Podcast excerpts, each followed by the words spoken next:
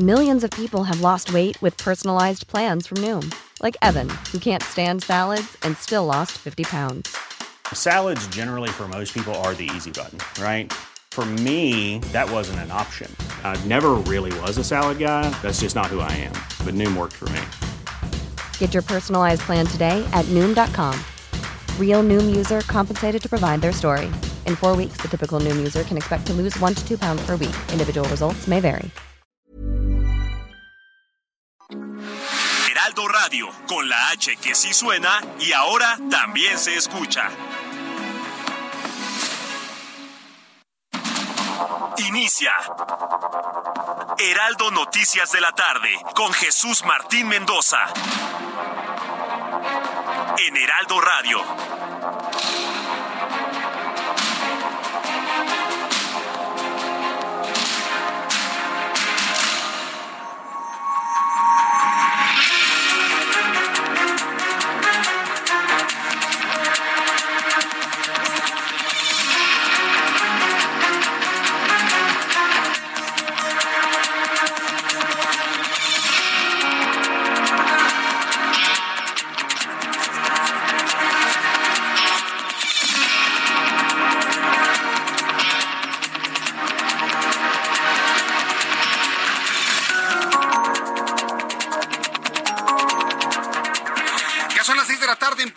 Del centro de la República Mexicana. Bienvenidos, muy buenas tardes. Iniciamos el Heraldo Radio correspondiente a este lunes 19 de diciembre de 2022. Quiero informarle en esta oportunidad que estaré acompañándole todos los días. Estaré durante toda esta semana y la semana que entra acompañándole con toda la información aquí en el Heraldo Noticias a esta hora de la tarde. Así que a usted que le gusta escuchar las noticias de esta manera como se las comparto aquí en el Heraldo Radio, le invito a que le suba el volumen a su radio y le voy a tener toda la información en, estas frecuencias del Heraldo, tanto en México como en los Estados Unidos. Le saluda Jesús Martín Mendoza. Súbale el volumen a su radio. En primer lugar, informarle que en Estados Unidos, el Comité Legislativo que investiga el asalto al Capitolio ocurrido el 6 de enero de 2021 recomendó este lunes al Departamento de Justicia que se impute al expresidente de los Estados Unidos, Donald Trump, consideran que Trump obstruyó un procedimiento oficial e ha incitado o apoyó la insurrección, además de conspirar para defraudar al gobierno y para hacer declaraciones falsas a la administración. Mire, los demócratas y Biden están haciendo hasta lo imposible hasta lo indecible para evitar que Donald Trump sea el candidato del Partido Republicano. ¿Sabe por qué? Porque saben que Donald Trump les puede ganar la presidencia de los Estados Unidos. Entonces, mire, de que es el creador del asalto, de que es el demonio, de que nos va a meter en una guerra. ¿Cuál guerra? Hoy la guerra que, que hay entre Rusia y Ucrania no la impidió Joe Biden, ¿eh? Entonces, ¿cuál? ¿Cuál? ¿Cuál? Bueno, vamos, yo se lo comparto porque es noticia, pero en realidad son de esas cosas fabricadas más falsas que una moneda, que un billete de tres dólares. Le voy a tener todos los detalles más adelante aquí en el Heraldo Radio. Además, le informo que los abogados que confirmarían, conformarían la defensa jurídica de Pedro Castillo decidieron renunciar a su cargo. Se queda solo el convicto expresidente peruano perseguido por siete delitos, entre ellos, imagínense, plagiarse una tesis. Otro, sedición, rebelión, golpe de Estado, en fin, todo lo que obre. El hombre no es presidente de Perú, es un convicto, no lo van a dejar salir y además sus abogados ya le renunciaron. Tras una conversación de acuerdo con el expresidente peruano, informaron los litigantes sin revelar mayor información sobre sus razones para dimitir como abogados defensores. Se queda solo el del sombrerote, Pedro Castillo, el de Perú, ¿sí? se queda solo, no tiene abogados, no tiene a nadie, eso sí, tiene que responder ante la ley de Perú, por supuesto, de todos los delitos que se le imputan. La Fiscalía General de Justicia de la Ciudad de México informó que la principal línea de investigación en el triple homicidio en la colonia Roma es por el delito de despojo, hecho relacionado con el inmueble donde fueron halladas las víctimas. Mataron a tres personas, a dos jóvenes, Andrés y Jorge Tirado, actores Yo en lo personal, créame, no los conocía, no sé de quién están hablando. No sé si eran actores buenos, malos, dónde se presentaban, no lo sé. Pero vaya, los, eh, los asesinaron junto con su tío, un hombre de la tercera edad, y todo por despojarlos de un departamento. Riñas entre familias, que se matan entre ellos por la posesión de un departamento, una casa, un terreno. Ya habíamos visto cosas semejantes en tiempos pasados. Bueno, se lo voy a platicar más adelante aquí en el Heraldo Radio. El equipo mexicano de fútbol Atlante Metepec abordó un vuelo comercial desde Perú con destino a nuestro país tras quedarse varado en el país andino a consecuencia de la crisis política y social que se vive en Perú tras la destitución y detención del expresidente Pedro Castillo. Y este lunes el gobernador gobernador de Nuevo León, Samuel García Sepúlveda, anunció una inversión de 820 millones de dólares para la renovación del Aeropuerto Internacional de Monterrey esto tras reunirse con el francés Javier Gilord, presidente y director ejecutivo de la empresa Vinci. En más noticias en este resumen informo, en Puebla, ante el aumento de casos de COVID-19 y enfermedades respiratorias durante la temporada invernal, hoy lunes se anuncia por decreto que regrese el uso obligatorio del cubrebocas en todo el estado. Esto nada más en Puebla. Ya también está el uso obligatorio allá en Nuevo León y en algunas otras entidades de la República Mexicana se está determinando el uso obligatorio. No estemos esperando a que el gobierno, por ejemplo, de la Ciudad de México y del Estado de México determinen el uso del cubrebocas. Use el cubrebocas. No necesitamos tener pilmama política para usar un cubrebocas y cuidarnos de la influenza, del COVID-19, del virus incisional. Tenemos tres virus que en este momento están provocando todo tipo de enfermedad. Así que por favor no estemos a la espera de que venga alguien a decirnos lo que tenemos que hacer. Yo le recomiendo que vuelva a utilizar el cubrebocas en todos los lugares públicos, no públicos, abiertos, cerrados, donde haya mucha gente, donde usted se encuentre, utilice el cubrebocas. También le informo en este resumen de noticias que autoridades de la Ciudad de México han emitido una alerta amarilla por bajas temperaturas para el día de mañana en las alcaldías Álvaro Obregón, Coajimalpa, Magdalena Contreras, Milpalta, Tlalpan, Xochimilco, demarcaciones que tendrán una temperatura de entre 4 y 6 grados Celsius. Mucho frío en la capital del país, no se confíe. También informo que de acuerdo con cifras preliminares del Instituto Nacional de Estadística y Geografía, durante 2021 la economía informal registró un crecimiento del 12.4 es decir, en el gobierno, de, los gobiernos de Morena, en lugar de informar de que está creciendo la formalidad para que haya más pago de impuestos, no, no, no, crece la informalidad. ¿Por qué? Porque la gente se queda sin trabajo. Inclusive adoradores y defensores de lo indefendible del actual gobierno, lo único que están haciendo, sí, lo que han vivido es eh, depauperar su situación es de verdad de no creerse. Es decir, hay más venta informal, hay más puestos de tortas, más puestos de quesadillas sin queso en las calles, hay más puestos de chilaquiles, hay más puestos de tamales, hay más puestos donde se vende pues todo tipo de productos en la calle. La gente tiene que sobrevivir. La gente tiene que sobrevivir. 12.4% creció eh, eh, y bueno, pues al aportar 24 de cada 100 pesos, es decir, 23.7% del Producto Interno Bruto. Eso como un cálculo, pero en realidad de esa economía no vemos usted y yo absolutamente nada. Lo que mostró una recuperación más dinámica que la economía formal. La economía formal no se ha recuperado después de la pandemia. Ya son las 6 de la tarde con 8 minutos hora del centro de la República Mexicana. Vamos a saludar a nuestros compañeros reporteros urbanos, periodistas especializados en información de ciudad. Javier Ruiz, gusto en saludarte. ¿En dónde te ubicamos a esta hora de la tarde? El gusto mío, Jesús Martín, en la avenida 20 de noviembre, Jesús Martín, casi llegando al circuito del Zócalo de la ciudad. Ya problemas en Jesús Martín, tenemos cortes justamente llegando al primer cuadro de la capital, quien viene transitando sobre el 20 de noviembre, llegando al Zócalo, pues ya son desviados hacia la calle de Madero para continuar hacia lo que es la República de Brasil. El motivo, Jesús Martín, han colocado esta verbena navideña aquí en la plancha del Zócalo. Muchas personas que están acudiendo a disfrutar pues, de las ferias, de los juegos antojitos y también de eventos musicales. Esto está provocando que el avance pues, sea complicado. No está de más utilizar como alternativa en lo que corresponde el eje central Lázaro Cárdenas. También mencioné a Jesús Martín que exactamente sobre el eje 1 norte y la calle de González Ortega se registra un incendio, una columna de humo se alcanza a presión. De acuerdo a lo que nos han informado las autoridades, no hay personas eh, lesionadas. Sin embargo, sí la movilización de equipos de, emergencia, principalmente del heroico cuerpo de bomberos, así que hay que tomarlo en cuenta, pasar con anticipación. Y finalmente, calles como Bolívar y Madero también ya eh, presentan justamente carga vehicular intensa.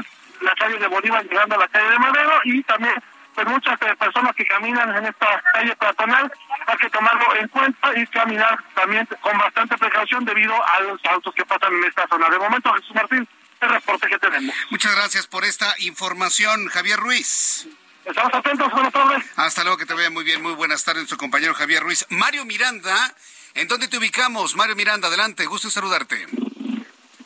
¿Qué tal, Jesús Martín? Buenas tardes. Nos encontramos en la avenida Miguel Cerro esquina con el doctor Fijera esto en la colonia Doctores, exactamente afuera del Instituto de Ciencia Forense, en donde se encuentran pues, en estos momentos realizando la necropsia a los cuerpos de los artistas Jorge y Andrés Tirado, así como el retiro de ellos, quienes fueron localizados muertos por disparos de armas de fuego el pasado domingo al interior de un inmueble ubicado en la calle Medellín 113, esto en la colonia Roma Norte. Los jóvenes y su tío, al parecer, fueron asesinados por la disputa de un predio fueron en donde fueron localizados Jesús Martín la Fiscalía informó que ya se encuentran tres personas detenidas por su probable participación en el asesinato de los hermanos y del tío. Desde Martín, pues estaremos aquí al pendiente de que salgan los familiares con los cuerpos de este joven, de esos jóvenes que se los entreguen y veremos a ver si realizan pues el, velatorio de estos jóvenes en alguna funeraria de la Ciudad de México o son trasladados hacia el estado de Jalisco en donde radica la madre de estos jóvenes, Jesús Martín. Correcto, gracias por esta información. Bueno, entonces en este momento se realiza la autopsia de ley. Vamos a estar atentos de ello. Muchas gracias por la información. Mario Miranda. Seguimos atentos, buenas tardes. Seguimos atentos, muy buenas tardes. Ya son las seis de la tarde con once minutos tiempo del centro de México. Escuche usted el Heraldo Radio. Vamos a revisar qué sucedía un día como hoy, 19 de diciembre, en México y el mundo y la historia. Abraham Arriola. Amigos, bienvenidos. Esto es un día como hoy en la historia 19 de diciembre. 1863, en Lake, un distrito de Londres, se juega el primer partido de fútbol de la historia. 1907, en Jacobs Creek, en Pensilvania, explota una mina de carbón. Mueren 239 personas. 1924, en Londres, en Inglaterra, se vende el último Rolls Royce Silver Ghost. Ay, ay, ay. 1932, el Servicio Mundial de la BBC comienza a transmitir para todo el Imperio Británico. En 1980, en México, en el Distrito Federal, fallece el expresidente peronista Héctor José Cámpora, que estuvo asilado cuatro años en la Embajada de México en Buenos Aires y se le permitió exiliarse recién en agosto de 1980. 1984, por medio de un acuerdo, Reino Unido se compromete a entregar Hong Kong a China. 1895, Mary Lund es la primera mujer en recibir un corazón artificial, desarrollado por Robert Harvick. 1997 se estrena la película Titanic, la película más exitosa del siglo XX y en su momento de la historia del cine fue la más cotizada. Fue escrita y dirigida por el director James Cameron, quien actualmente está presentando en salas Avatar 2. Fíjense que yo me acuerdo que yo vi Titanic en el cine, fue la segunda película que vi en el cine, o si sí, lo recuerdo bien. Además, en el 2001 se estrenó a nivel mundial El Señor de los Anillos, La Comunidad del Anillo, la primera entrega de la trilogía fílmica de Peter Jackson. Y para todos aquellos, hoy es el día del emo. Amigos, esto fue un día como hoy en la historia. Muchas gracias. Sí, efectivamente, hoy es día del emo. Hoy es día del emo. Bueno, pues me da mucho gusto saludarlos a todos nuestros amigos que ya nos sintonizan a través de las frecuencias del Heraldo Radio en toda la República Mexicana y además a través de YouTube en el canal Jesús Martín MX. Ya está nuevamente nuestra transmisión completamente normalizada en el canal Jesús Martín MX. Eh, hubo una transmisión al principio, esa ya no está por favor, entre a la siguiente transmisión en donde ya nuestros amigos están llegando a esta hora de la tarde. Bien, vamos a revisar las condiciones meteorológicas para las próximas horas. Qué friazo está haciendo, ¿eh? Friazo, pero en serio. ¿Qué es lo que sucede? Bueno, pues el Servicio Meteorológico Nacional de la Comisión Nacional del Agua nos está informando sobre los sistemas eh, eh, atmosféricos que tenemos en este momento. El tránsito del Frente Frío número 18, un canal de baja presión, una circulación anticiclónica, pero la condición de frío prácticamente se ha generalizado a todo, absolutamente a todo el país. Bueno, pues le informo que para hoy el Frente Frío número 17 se extenderá sobre el oriente del Golfo de México en interacción con un canal de baja presión localizado sobre el occidente de dicho golfo. Va a ocasionar lluvias e intervalos de chubascos en el noreste, oriente y sureste de México, así como en la península de Yucatán, con lluvias puntuales fuertes en Veracruz, Tabasco y el estado de Chiapas. Asimismo, prevalecerá ambiente frío muy frío con bancos de niebla durante la mañana y noche en los estados de la Mesa del Norte, Mesa del Centro. Y bueno, pues con estos elementos, además del pronóstico de temperaturas mínimas, en donde en Chihuahua y en Durango se pronostican entre menos 10 y menos 5 grados. Eh, las heladas en las sierras de Chihuahua y de Durango. Las temperaturas mínimas en el resto del país entre menos 5 y 0 grados.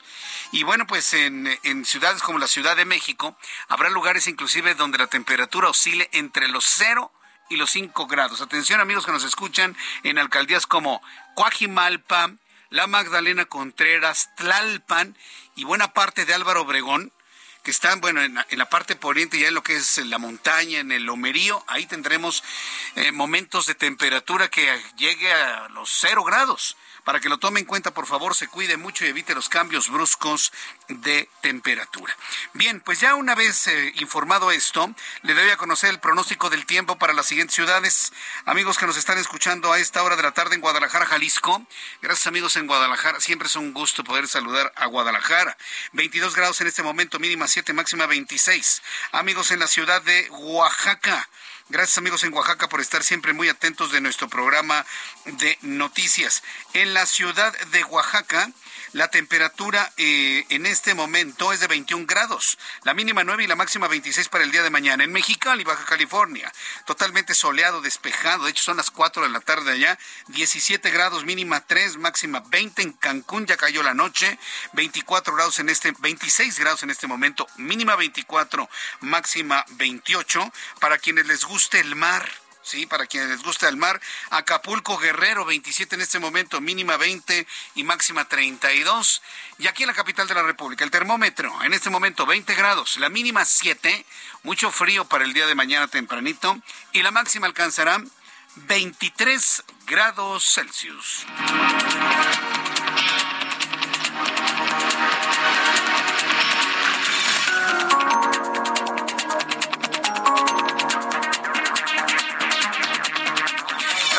Tarde con 17 minutos, las 6 de la tarde con 17 minutos hora del centro de la República Mexicana. Quiero informarle, varias personas me han preguntado que si su servidor me voy a ir otra vez de vacaciones. La respuesta es no.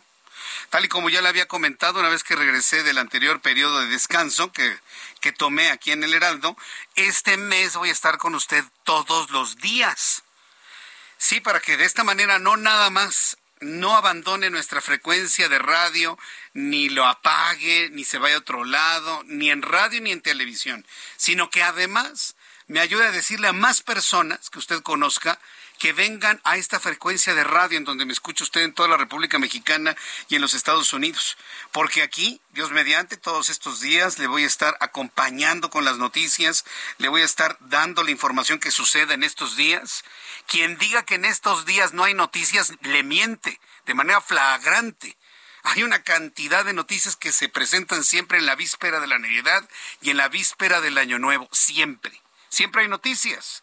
Y bueno, pues estaremos aquí platicándolas, compartiéndolas con usted para que se sienta acompañado, para que se sienta acompañada. Inclusive el viernes 23, Dios mediante, aquí estaremos. Igual en la siguiente semana, entre la Navidad y el Año Nuevo, aquí voy a estar. Así que le invito para que se lo diga a todo el mundo. Y las personas que no nos han escuchado, vengan a esta frecuencia y por supuesto se queden aquí con nosotros de ahora en adelante. Bien, empezamos con, con uno de los temas que nos muestran dos cosas. La violencia en la Ciudad de México no disminuye. Lo que disminuyen son las denuncias, usted y yo lo sabemos, aquí y en cualquier parte de la República Mexicana. Lo que disminuyen son las denuncias, lo que no disminuye es la violencia. Pero el segundo fenómeno en esta noticia tiene que ver con la descomposición social, tiene que ver con la descomposición de la sociedad mexicana. Si bien lo que le voy a presentar no es nuevo, no es la primera vez que una familia se pelea y hasta se matan por las posesiones, si bien esto no es la primera vez que ocurre, ocurre en una familia cuyos integrantes, los asesinados, eran actores, eran gente pública. Y quien decidió matar a estos muchachos porque se iban a quedar con un departamento, pues simplemente no midió las consecuencias mediáticas de sus actos. Y lo que tenemos el día de hoy es un triple asesinato en la colonia Roma para que los muchachos no reclamaran la posesión de un bien inmueble. ¿Puede usted creerlo? En el inmueble donde fueron hallados los cuerpos de los hermanos Tirado, y su tío en la colonia Roma se localizó con vida a la tía de las dos víctimas, informó Ulises Lara, el vocero de la Fiscalía General de Justicia de la Ciudad de México, quien además informó que la principal línea de investigación de estos asesinatos que le hemos dado cuenta es por el delito de despojo. La declaración de esta mujer que está viva va a ser fundamental para entender quién de su familia entre ellos los mandó matar. Carlos Navarro, reportero del Heraldo Media Group, nos tiene todos los detalles de lo dicho hoy por el gobierno capitalino sobre esta tragedia. Adelante, Carlos. Buenas tardes, Jesús Martín. Te saludo con gusto a ti, al auditorio, y te comento que un despojo del inmueble donde se cometió el delito es la principal línea de investigación en el triple homicidio y la privación de la libertad de una mujer mayor en la colonia Roma. Hoy, el vocero de la Fiscalía Capitalina, Ulises Lara, informó los avances de la investigación sobre la muerte de los hermanos Tirado. Escuchemos. Es importante mencionar que el Ministerio Público de la Fiscalía de Investigación Territorial en Cuauhtémoc recibió el domingo en la madrugada una denuncia por el delito de despojo con relación al inmueble donde fueron halladas las víctimas y se encontraban las personas detenidas, por lo que es una de las principales líneas de investigación sobre el triple homicidio, así como la privación de la libertad de la que fue objeto el adulto mayor resguardado.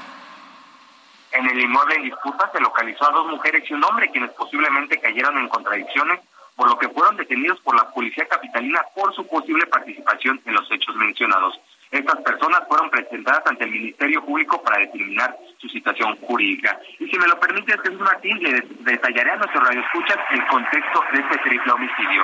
De acuerdo con la investigación de la Fiscalía, el inmueble donde fueron encontradas las víctimas era propiedad de un familiar directo que el pasado mes de mayo falleció. Una mujer que realizaba labores como enfermera del propietario habitaba junto con su hija y su yerno en la planta baja del predio como parte integral de su salario. Una vez fallecido el dueño del inmueble, dicha mujer posiblemente buscó con su familia hacerse de la propiedad, al argumentar que era concubina del fallecido, lo cual no pudo acreditar. A fin de llevar a cabo todos los trámites para la regularización y venta del inmueble, la hermana del propietario y su esposo se mudaron al domicilio, donde después dos de sus sobrinos los acompañaron en este inmueble. En el domicilio los hombres fueron privados de la vida y ella posiblemente fue presionada con amenazas y despojada de bienes para entregar el inmueble al presentarse al lugar referido y luego de que la enfermera no le permitió el acceso al mismo, este domingo un familiar directo del adulto mayor fallecido y de la adulta mayor resguardada se dirigió a la Fiscalía de Investigación Territorial en Cuauhtémoc, donde presentó una denuncia por el delito de despojo, misma que ya se integró a la investigación por el triple homicidio. Hoy la jefa de gobierno Claudia Sheinbaum también se pronunció sobre el caso. Escuchemos. Bueno, hay tres detenidos ya eh, y estos eh, detenidos pues eh, parece que estaban viviendo en el mismo lugar, eh, de acuerdo a lo que informó la fiscalía, eh, y bueno, todo el apoyo a la familia. Yo pues ahí en la red social ayer en la noche estuve en contacto con el hermano y Ernesto Alvarado estuvo comisionado de víctimas cerca de la familia y pues es una terrible tragedia y pues ya hay detenidos y toda la investigación, todo el peso de la ley y, todo el apoyo a la familia de las víctimas. Así parte de las investigaciones en este lamentable delito. Jesús Martín, la información que te tengo. Es sorprendente, ¿eh? verdaderamente, lo que nos has informado. Entonces, pues sí, líos entre ellos, ¿no? Porque pues, la mujer asegura que ella era la concubina pero sí, es, así están las leyes, ¿no? Basta que una persona, una mujer llegue y diga que es tu concubina y pues es tu concubina a los ojos de la ley, ¿eh, Carlos? Así es, Martín. el detalle aquí es que esta mujer no pudo acreditar que fue la concubina del propietario que falleció en mayo pasado. Vamos a ver que determinan las investigaciones, al menos se les detuvo pronto a estos tres probables responsables. Muy bien, pues estaremos atentos de ello en los próximos minutos. Muchas gracias por esta información. Hasta luego, buenas noches. Hasta luego, buenas noches. Así se las gastan. Así están las ambiciones. Así se encuentran las cosas en este país. Voy a los anuncios y regreso enseguida con más información y le invito para que me siga escribiendo sus mensajes a través de mi cuenta de Twitter, arroba Jesús Martín MX, y a través de YouTube en el canal Jesús Martín MX tengo un chat en donde usted y yo estamos conversando las noticias del día de hoy. Voy a los mensajes y regreso enseguida. Arroba Jesús Martín MX y en YouTube Jesús Martín MX.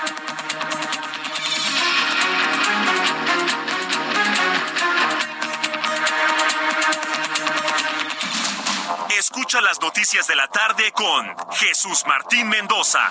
Regresamos.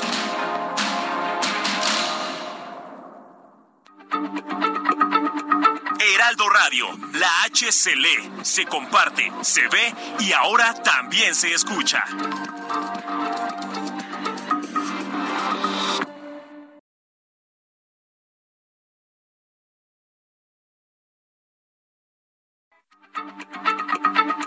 Heraldo Radio, la H se lee, se comparte, se ve y ahora también se escucha.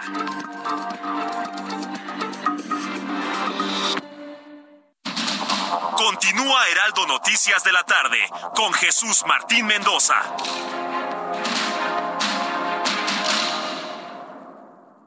Oigan, amigos del Heraldo Radio, ¿sabían que más de 30 millones de personas guardan sus ahorros en casa? Y eso es muy peligroso. Aparte de que aumenta el riesgo de pérdidas y robos, tu dinero va perdiendo valor por la inflación. Es mejor una institución confiable y regulada que pague buenos rendimientos.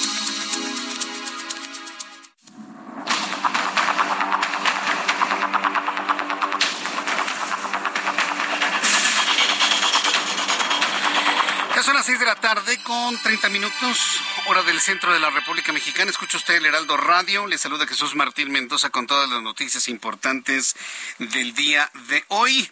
Y bueno, pues para informarle que esta mañana el presidente de la República acusó que hay resistencia de las aerolíneas para trasladar operaciones al Aeropuerto Internacional Felipe Ángeles. Pues claro que hay resistencia, presidente. Y, eso no tiene usted que manejarlo como una acusación, sino como un reconocimiento a la verdad. Una aerolínea va donde hay demanda.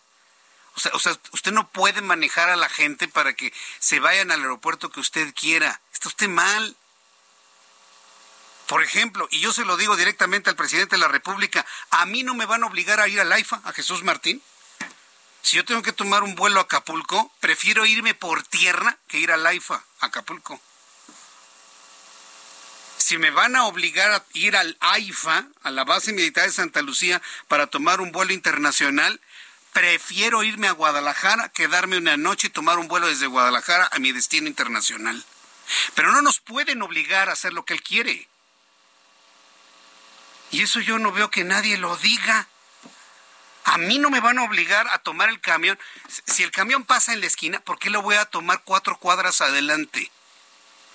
Nada más porque me están obligando a hacerlo, pues no, me voy caminando, ¿cómo ve? Y eso es lo que no ha comprendido el señor que está en el Palacio Nacional, que no le puede obligar a la gente a hacer lo que él quiere. Una aerolínea se coloca en donde hay demanda, se construye donde hay demanda, y perdón, en medio de la tierra de allá de, de, de, de Santa Lucía, allá por Tecámac, en medio de la tierra no va a ir nadie. Y si nos van a quitar los vuelos del Aeropuerto Internacional de la Ciudad de México, la gran mayoría que usamos el aeropuerto, o nos vamos a ir a Acapulco, o nos vamos a ir a, a Guadalajara, o nos vamos a ir a Toluca, inclusive nos vamos a ir a Veracruz. Sí. Claro, por supuesto. ¿Por qué nos van a obligar? Si no me conviene, si voy a hacer más tiempo, si me resulta más caro, ¿por qué tengo que, por qué me van a obligar a utilizar una opción más cara? Ese aeropuerto no funciona ahí. Para muchos millones de mexicanos es una actualización de la base militar de Santa Lucía, ni más ni menos. Y si todavía hay alguien que en su vida ha tomado un avión, pero defiende a López Obrador diciendo que es un gran aeropuerto, sépase que no puede ser un gran aeropuerto con cinco o seis puertas nada más. Es más grande el aeropuerto de Los Cabos, es más grande el aeropuerto de Mérida, es más grande inclusive el aeropuerto inutilizado, sin uso, subutilizado de Cuernavaca, Morelos. Nada que se dé usted una idea. Pero en fin, allá quienes le crean. El caso es de que hoy se volvió otra vez en un gran conflicto porque dice que las aerolíneas no quieren irse para allá. Señaló que si los trabajadores de la nueva aerolínea que están planeando, ya le llama mexicana, pero no tiene el derecho de uso del nombre, ¿eh? Por eso yo tampoco me voy a meter en ese problema. La nueva aerolínea que pretende maneje el aeropuerto aceptarían la propuesta de avalúo sobre la marca a fin de que este mes se les haría un pago. Pero él dice que es un, ahí les vamos a ayudar con un apoyito. Nada. Págueles la marca lo que vale, ¿eh, presidente. Noemí Gutiérrez es reportera del Heraldo Media Group con todo lo que hoy informó el presidente mexicano sobre asuntos de aviones y de marcas y de aeropuertos. Adelante, Noemí.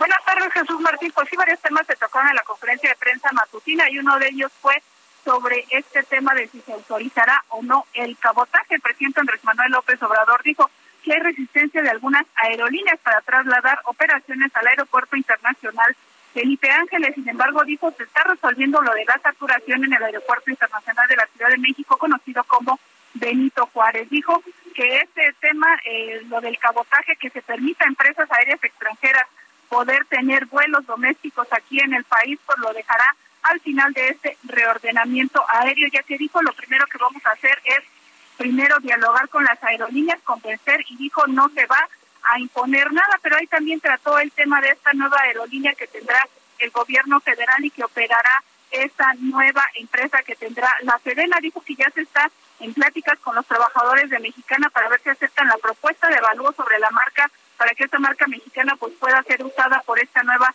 aerolínea gubernamental. Dijo que será a final del mes que ya se les presente esta propuesta, este evaluó que hizo la Secretaría de Defensa Nacional para ver si ya se llega a un acuerdo, el, pagas, el pago se les haga al final eh, del, del mes y también ya se pueda usar esta marca de la aerolínea que el presidente previó que pudiera ya estar este, volando en el próximo año. Sin embargo, dijo que se va a atender todo este tema de la saturación aérea, pero dijo será por convencimiento y lo del cabotaje lo deja como abierto. Dice que va a platicar con todas las aerolíneas en el tema, pero dijo que será al final, eh, la etapa final de este diálogo que se tenga con las aerolíneas para terminar con esta saturación, pues veremos en las próximas semanas si cumple este compromiso de que se reordene de esta manera o el gobierno federal pues encuentra otras opciones para evitar esta saturación que se tiene y sobre todo hoy eh, en estas semanas que es fin de año pues la saturación todavía es mayor y la afectación para los pasajeros pues también es terrible.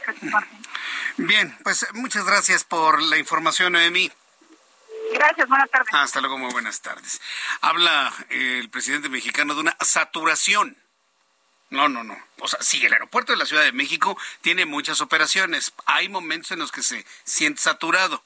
Pero no, el problema no es la saturación, ¿eh? El problema es la subutilización, la no utilización de su capricho aeroportuario. Ese es el, ese es el punto. Ese es el problema de todo voy a volver a utilizar el principio del usar un camión. Si su autobús, si su metrobús, si su medio de transporte sale en la esquina, ¿por qué me van a obligar a ir cuatro, cinco, diez cuadras adelante para tomar el mismo camión que puedo tomar en la esquina? ¿Cómo por qué? Para que me lo entienda, sobre todo para que me lo entienda quienes nunca han subido un avión. ¿Cuántas personas nunca han subido el avión? Ya le, compartía precisamente datos eh, internacionales, ahorita le, digo qué organización lo dio a conocer, ahorita me acuerdo, se lo compartí hace algunas semanas, el 75% de los mexicanos nunca se han subido un avión, nunca han viajado en, en avión. Es, un, es un porcentaje muy grande. Y de ese porcentaje muchos están defendiendo un aeropuerto que ni siquiera conocen. Entonces, ese es el asunto. ¿Por qué me van a obligar a tomar mi avión en un lugar mucho más lejano que el que tenemos en la Ciudad de México o el que hubiésemos tenido en Texcoco. ¿Cómo por qué? ¿Que se, acabaron, se acabó mi libertad de decidir en dónde tomo mi transporte? No, perdóneme, pero no. Si nos dejamos, entonces sí nos van a quitar la libertad hasta de decidir dónde tomar el camión de la esquina. Entonces, yo se lo comento así, muy, muy abiertamente para que usted lo vaya normando criterio. ¿eh? Tengo en la línea telefónica al capitán José Humberto Gual, secretario general de la Asociación Sindical de Pilotos Aviadores ASPA, a quien yo le agradezco estos minutos de comunicación con el auditorio del Heraldo Radio. Estimado capitán, bienvenido, ¿cómo está? Muy buenas tardes. Muy buenas tardes, mi querido Jesús. Este, una vez más, con el gusto de saludarte a ti, todo tu amable auditorio. Sí. Y bueno, pues ya hiciste un excelente resumen de algo que está pasando en la aviación, que son temas preocupantes, pero yo quiero comentarte algo muy importante, Jesús. No es un tema que nos debe de preocupar únicamente a la gente que está involucrado e involucrada en el en la parte aeronáutica. Es un tema nacional, ¿eh? Es un tema que nos debe de preocupar a todos los mexicanos, porque nuestros impuestos, como diría aquella canción del Tri, nuestros impuestos están trabajando, ¿verdad? Pues en, principio eso debería ser. Pero antes de que nos explique cuáles son las presiones que está generando el presidente mexicano, ¿podría explicarle al público para que eh, tengamos una comprensión total de la terminología? ¿Qué es cabotaje, capitán?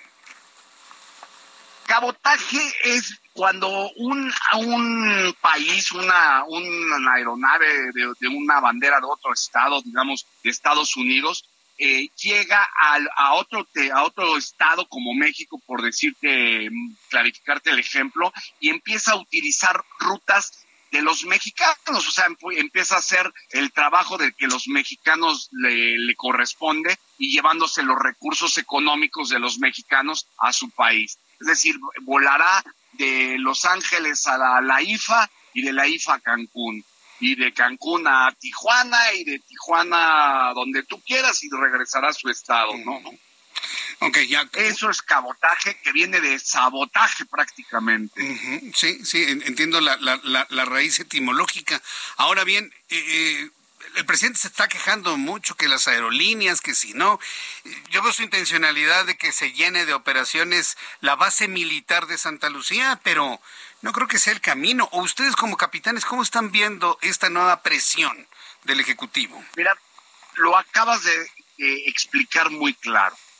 Al señor presidente lo están engañando, le están, lo le están mintiendo, la gente que lo debe de asesorar, y lo digo con todas estas palabras como militar, yo voy a hacer atrás mi pasado, eh, mi pasado para, para ver el presente, la gente lo está traicionando, los militares que le, a los que les encomendó la función de que el aeropuerto internacional Felipe Ángeles funcione, en el cual le prometieron dos millones de pasajeros en este año y no lo van a poder cumplir. La única forma que dicen es, ahora que nos ayuden los extranjeros, si mi general Mújica en paz descanse viviera, vendría, se vuelve a morir, pero antes los fusila, hombre.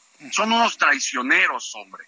Entonces, ¿alguien del ejército le está mintiendo al presidente?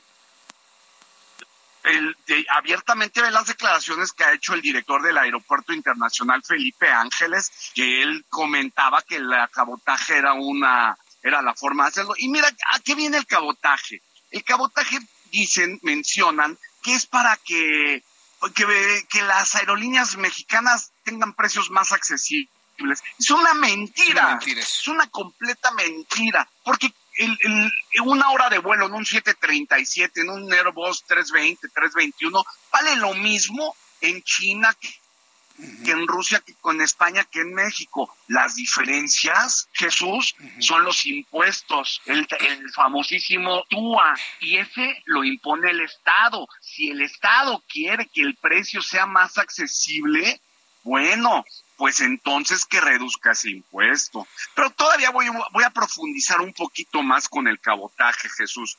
Tú eres mexicano, tú trabajas para una empresa mexicana, al igual que yo, y el producto de tu trabajo y el producto de mi trabajo se transforma en que nosotros pagamos impuestos a través del ISR, ¿verdad?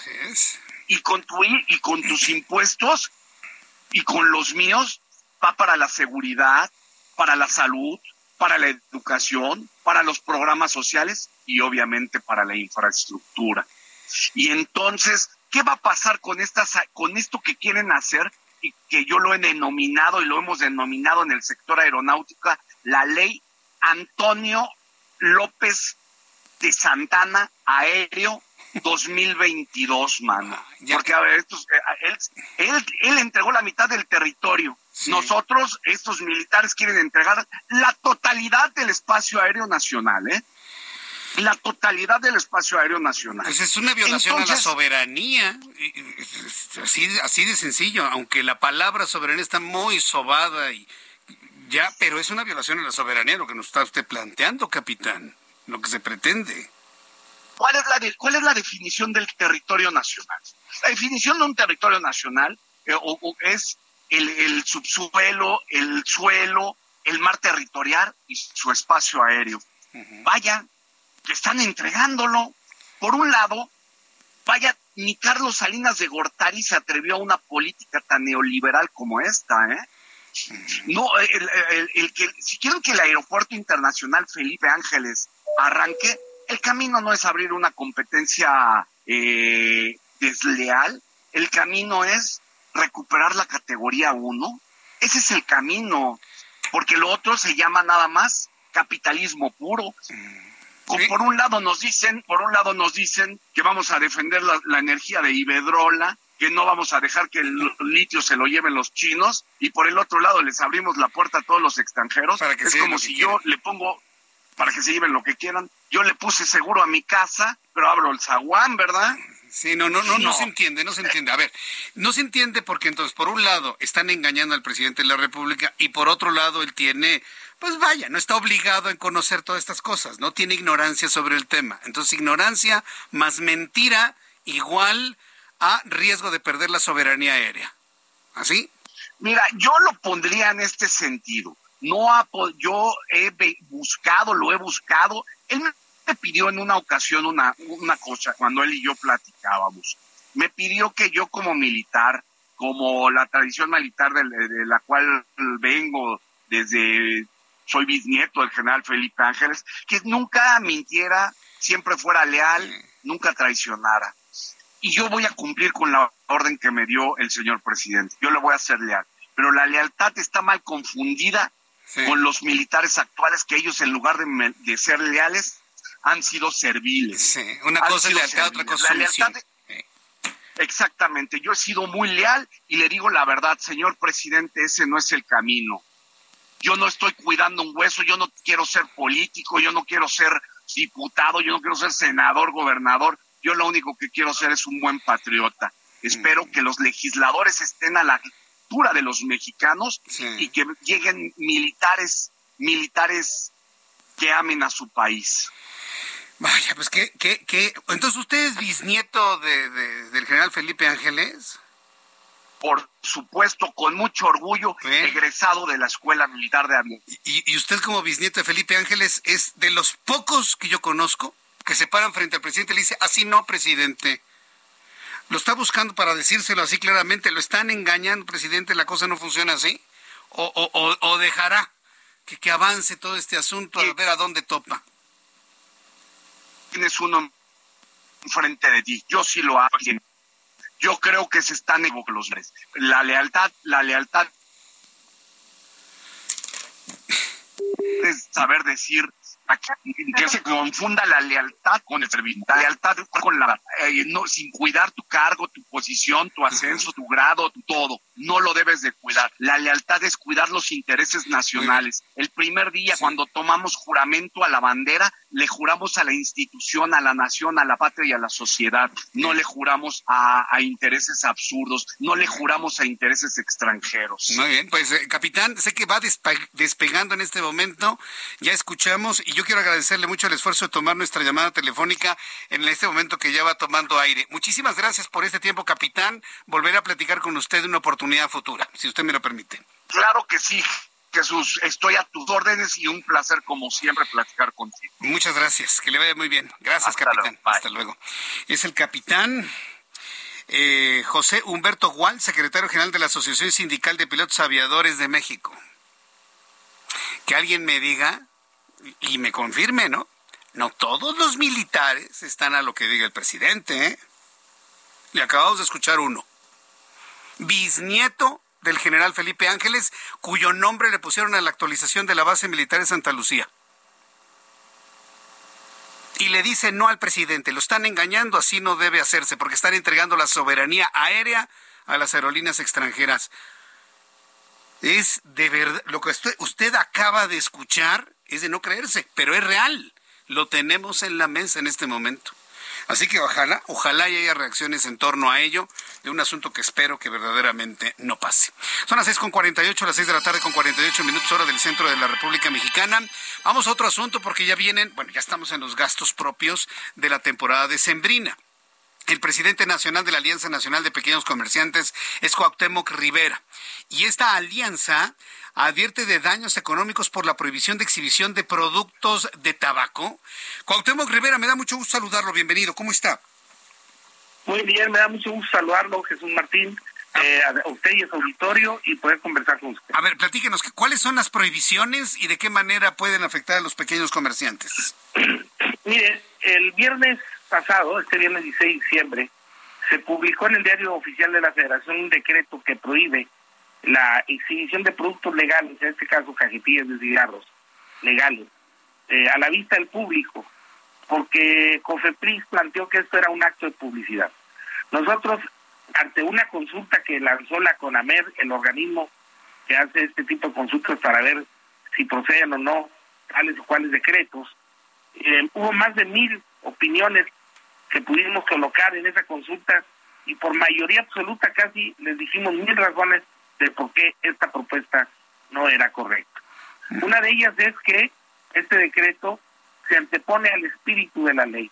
La Ley General de Tabaco en ningún momento plantea que la exhibición de los productos sea un acto de publicidad. Por tanto, no lo prohíbe.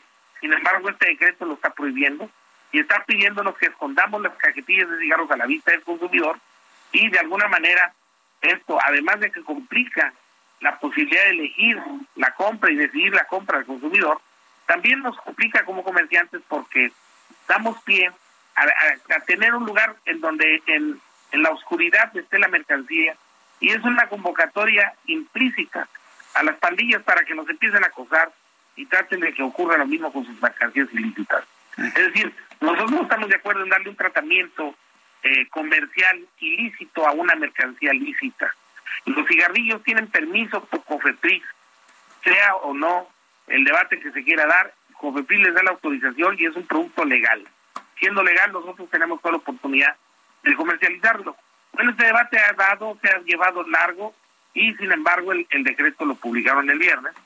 Entra en vigor en 30 días y nosotros ahorita lo que estamos haciendo es una denuncia de este asunto, de que con esta prohibición pues es una manera de afectar todavía más la posibilidad de que los pequeños comercios del país se puedan consolidar, ya que la venta de los cigarros jalan otras ventas y sumadas todas llegan a representar hasta el 25% del ticket mensual. Va a perjudicar gravemente a el millón doscientos mil puntos de venta, 5 millones de personas viven del pequeño comercio, y hay, nos guste o no, para desgracia o no, hay 15 millones de fumadores en el país que todavía demandan eh, la, el comprar cigarros. Por eso existe ese, ese comercio. Y así está la situación. 15 millones de, mexicanos fuman. Sí, 15 millones. Y lo, y lo cierto, y para desgracia también de las políticas públicas, que es lo que no se quiere decir, y hay que decirlo claramente, nosotros no es que lo avalemos, pero está ocurriendo. Los nuevos fumadores son fundamentalmente mujeres y son mujeres jóvenes. Es decir, la emancipación femenil con la que está pasando la economía mexicana y el mundo entero, donde las mujeres juegan un rol más activo en la sociedad, en lo productivo y en lo social, las ha llevado también a esta situación de poder optar o no por este tipo de, de consumos, los tienen, y hay 15 millones de personas que fuman en este país, es todo un mercado. Ahorita en el país, si se fuman 10 cigarros, Martín, 8 cigarros son cigarros legales y 2 son cigarros de contrabando. Esos cigarros de contrabando se venden con total libertad en las esquinas, en las bolerías, en, los, en las paradas del metrobús, en las afueras de los metros, con total libertad. Las cajetillas están coloridas, eh, tienen el costo de un tercio de lo que vale una cajetilla legal, un tercio, y se venden cigarros sueltos.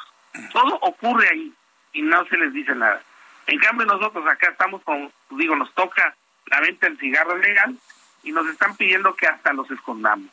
O sea, es un tratamiento, lo que no es parejo es chipotudo, y por tanto nos parece que esto, de ponerle mucha presión al comercio legal y darle total impunidad al comercio ilegal o a la venta del cigarro de contrabando, pues no es otra cosa que fomentar la venta del cigarro de contrabando ahí. Sí, es increíble lo que me está diciendo, porque entonces se está obligando a ocultar los cigarrillos legales y que los ilegales, inclusive de dudosa procedencia, adulterados, sean los que entonces se comercialicen. Miren nada más qué cosa más extraña está ocurriendo. Y con total libertad y total impunidad, porque a plena luz del día, en las, en las calles todo el mundo lo ve, lo sabemos, y a ellos como si nada eh, caballo de hacienda, como luego dicen. Sí, no, y acá nos están presionando porque nos están lanzando. Ahí le encargo, al ratito todas las que se van a dejar venir con los inspectores de mediano pelo, se van a querer estar chantajeando y haciendo actos de corrupción acá en los puntos de venta. Pues, Total, muy mal, ¿eh? Muy, mal. Cuauhtémoc Rivera, manténganos al tanto de ello. Yo lo voy a estar invitando aquí en la entrevista con el Heraldo Radio para ir informando al público sobre esto. Y le agradezco mucho así esta apertura y esta amplitud para hacer esta denuncia a través de los micrófonos del Heraldo de México. Muchas gracias, don Cuauhtémoc. No, hombre, sí, muchas gracias a usted y que tenga muy buenas noches. muy buenas noches, que le vaya muy bien. Gracias. Es el mundo al revés. México es el mundo al revés. Dos temas que nos muestran que estamos completamente al revés. Dios nos cuide. Vamos a ir a los anuncios y al regreso le tengo un resumen con las noticias más importantes. Números de COVID-19. Hablaremos precisamente de estas enfermedades, mucho más, aquí en el Heraldo Radio. Escucha las noticias de la tarde con Jesús Martín Mendoza. Regresamos.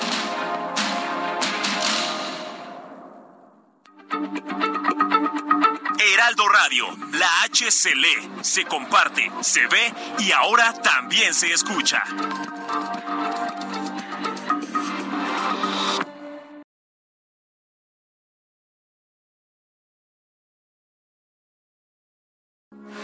Heraldo Radio, con la H que sí suena y ahora también se escucha.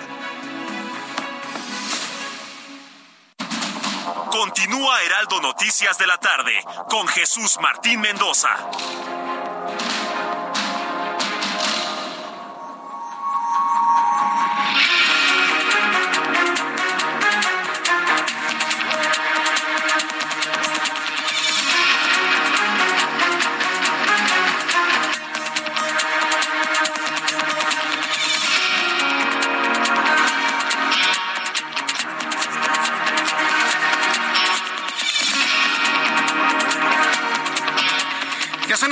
Punto, las 19 horas en punto, hora del centro de la República Mexicana. Le presento un resumen con las noticias más importantes en el Heraldo Radio. Próximo 15 de enero entrará en vigor la reforma al reglamento de la Ley General del Control del Tabaco, la cual prohíbe la exhibición de cigarros en todos los puntos de venta donde se comercialicen. Hace unos instantes, en entrevista con el Heraldo Radio, Cuauhtémoc Rivera, presidente nacional de la Alianza Nacional de Pequeños Comerciantes, me decía y me aseguraba que una acción como esta, lo único que va a provocar es que se esconda el producto legal y se mantenga y es más, hasta se fomente la venta de cigarros ilegales y posiblemente hasta adulterados. Y lo que yo le comentaba era el mundo al revés. Bueno, hoy se está haciendo esta advertencia y bueno, pues le voy a tener todos los detalles de esto más adelante aquí en el Heraldo Radio. De hecho, tenemos parte de lo que nos dijo hace unos instantes el propio Cuauhtémoc Rivera. Los escondamos. O sea, es un tratamiento, lo que nos parejo es chipotudo y por tanto nos parece que esto de ponerle mucha presión al comercio legal y darle total impunidad al comercio ilegal o a la venta del cigarro de contrabando, pues no es otra cosa que fomentar la venta del cigarro de contrabando. Total libertad y total impunidad, porque a plena luz del día, en las, en las calles todo el mundo lo ve, lo sabemos, y a ellos como si nada. Eh, caballo de hacienda, como luego dicen. Sí, no, y acá nos están presionando porque nos están lanzando van a querer estar chantajeando y haciendo actos de corrupción acá en los puntos de. Bien, pues esto fue lo que nos dijo en entrevista hace unos instantes nuestro invitado del día de hoy. En más de este resumen de noticias, en más de este resumen de noticias, le voy a informar que el capitán José Humberto Gual, secretario general de ASPA, y, le voy a dar otro elemento, otra característica importante que nos dijo hoy el presidente de ASPA, bisabuelo del general Felipe Ángeles. Declaró en entrevista con el Heraldo de México que al presidente mexicano lo están engañando. Nos lo dijo así claramente el, visa, el bisnieto del general Felipe Ángeles. Lo están engañando le están mintiendo, lo están mal asesorando, especialmente en el tema del cabotaje, donde le dijeron que era una forma para que las aerolíneas tuvieran precios más accesibles, además de poder llegar a los dos millones de pasajeros que a la fuerza quiere este señor en Santa Lucía en la base militar de Santa Lucía, el capitán Humberto Gual dijo que esta medida entregará la totalidad del espacio aéreo nacional, medida neoliberal, sin antecedentes, calificó como una acción de Antonio López de Santa Ana en materia de espacio aéreo. Así lo dijo. La gente lo está traicionando. Los militares que a los que les encomendó la función de que el aeropuerto internacional Felipe Ángeles funcione, en el cual le prometieron dos millones de pasajeros en este año y no lo van a poder cumplir. La única forma que dicen es, ahora que nos ayuden los extranjeros. Es una mentira, es una completa mentira, porque el, el, el, el famosísimo TUA, y ese lo impone el Estado. Si el Estado quiere que el precio sea más accesible, bueno, pues entonces que reduzca ese impuesto. Estos militares quieren entregar la totalidad del espacio aéreo nacional, ¿eh? La totalidad del espacio aéreo nacional. Fíjese nada más, el bisnieto del general Felipe Ángeles. Le están mintiendo, es una mentira, es una completa mentira. ¿Y con qué? preocupación y con qué intensidad nos lo dijo en entrevista aquí en el Heraldo Radio. Un momento que usted no se puede perder en nuestro programa cuando ya lo pueda ver o volver a consultar por demanda. Vale mucho la pena volver a escuchar la entrevista con el capitán José Humberto Gual. La Comisión Federal para la Protección contra Riesgos Sanitarios someterá una evaluación a los procesos de autorización y verificación sanitaria que realizan las autoridades de Durango en materia de servicios hospitalarios, intervenciones quirúrgicas, obstétricas de manera documental y también de campo. Le informo que esta tarde en la Ciudad de México se registró un incendio en una bodega de zapatos, ubicada en el eje 1 Norte y calle González Ortega, zona de comercios del barrio Bravo de Tepito, esto en La Morelos, en la alcaldía Cuauhtémoc, por lo que la orientación vial pide no acercarse a la zona, pues servicios de emergencia laboran en el lugar. Ricardo Sheffield, titular de la Procuraduría Federal del Consumidor, informó que no hubo sobreventa de boletos del concierto del señor Bad Bunny, como en un inicio habían estipulado, en cambio aseguró que fue una falla del sistema Ticketmaster, lo que impidió la lectura de los boletos legítimos de más de dos mil asistentes. Obviamente se le está ordenando, no pidiendo, sugiriendo, se le está ordenando a todas las eh, a Ticketmaster que devuelva todas las localidades que no fueron ocupadas, además con el 20% adicional de indemnización. La Corte Suprema de los Estados Unidos aplazó la suspensión del título 42, una orden de Donald Trump que permite expulsar a la mayoría de los migrantes que llegaron por las fronteras con México, argumentando motivos sanitarios. La medida iba a expirar el miércoles 21 de diciembre. Quiero informarle también en este resumen que un jurado de Los Ángeles, California, saludos amigos que nos escuchan en Los Ángeles, Ángeles y en varias ciudades de los Estados Unidos, bueno, un, jurado de Los Ángeles declaró culpable al ex productor de cine Harvey Weinstein por los delitos de violación y agresión sexual contra una mujer, por lo que está en espera de una nueva sentencia que se suma a la condena que está pagando actualmente, la cual es de 23 años de prisión. El Papa Francisco reveló en una entrevista concedida al medio español ABC que firmó su renuncia en caso de que en un futuro los problemas de salud que presente le impiden continuar con su deber como máximo pontífice. A ver, ¿en qué condiciones usted firmaría una renuncia? Yo entiendo que para eso existen los testamentos, ¿eh? Para eso existen los, los, testamentos, pero está firmando por adelantado una renuncia el Papa Francisco en caso de que padezca una enfermedad que le impida tener conciencia y bajo ciertas circunstancias, bueno, ahí aplicaría, se, se, pondría en operación este documento en donde ya habría renunciado de antemano. ¿Qué decisiones tan difíciles ha tomado el Papa Francisco? Estas son las noticias en resumen. Le invito para que siga con nosotros. Le saluda Jesús Martín Mendoza.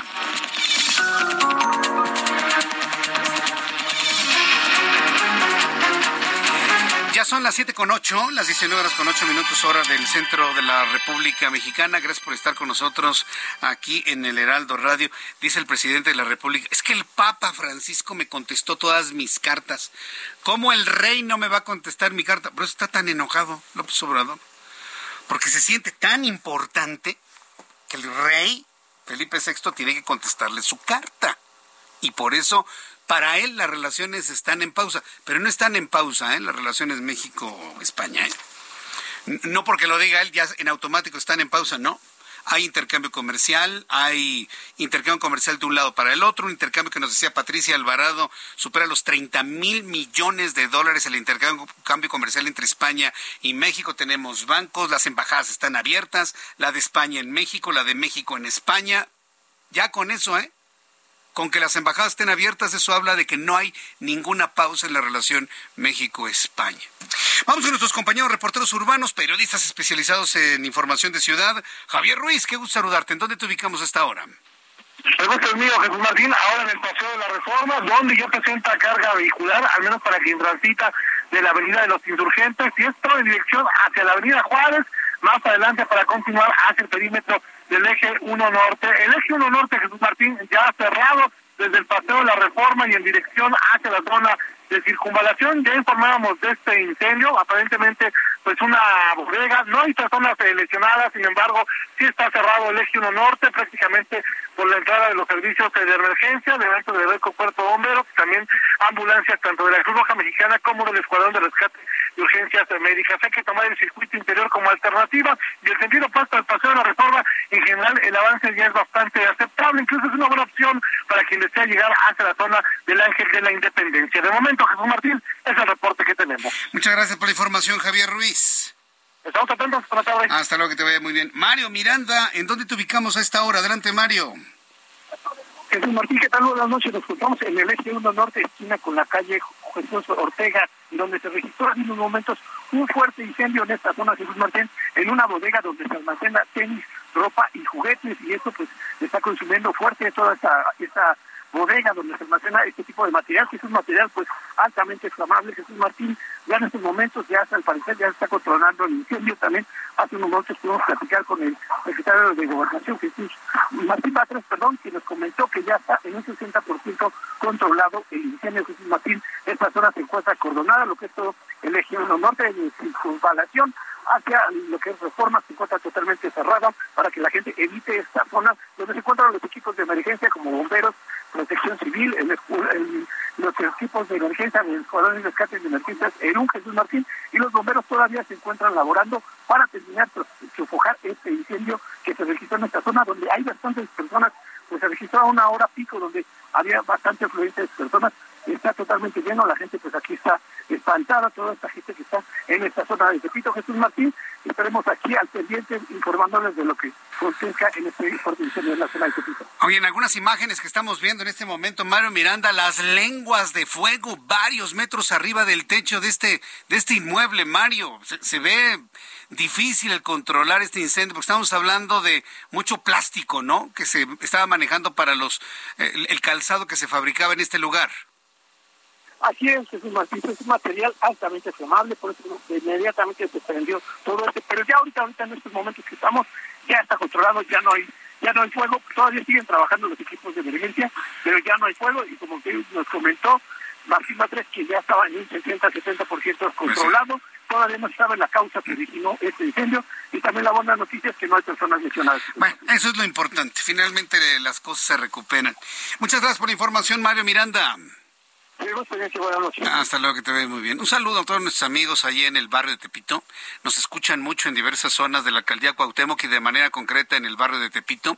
Hemos estado haciendo esta cobertura con nuestros compañeros reporteros sobre el incendio eh, tremendo, ¿eh? De, de, esta fábrica de zapatos. Eh, y un poco más adelante voy a tener uno o dos informes más de mi compañero Mario Miranda desde el centro de la noticia para que nos diga cómo va el control de este incendio. Imagínense las pérdidas, ¿no? Fabricando tenis seguramente para regalos durante esta temporada y se quema. Si lo vemos desde ese punto de vista, qué casualidad, ¿no? Que se quemara en esta época. Ya en su momento sabremos qué es lo que pasó con ello, pero lo importante es que bueno que no hay personas lesionadas. Son las 7.13, las 7.13 horas del centro de la República Mexicana. Quiero hacerle una una cordial invitación en este momento, una gran, una, una, cordial invitación. A ver, es más, vamos a hacerlo juntos, ¿qué le parece? ¿Tiene posibilidad de en su teléfono celular entrar a una página de internet o en su computadora? Es que quiero invitarlo a que participe en el gran sorteo de Fundación Grupo Andrade.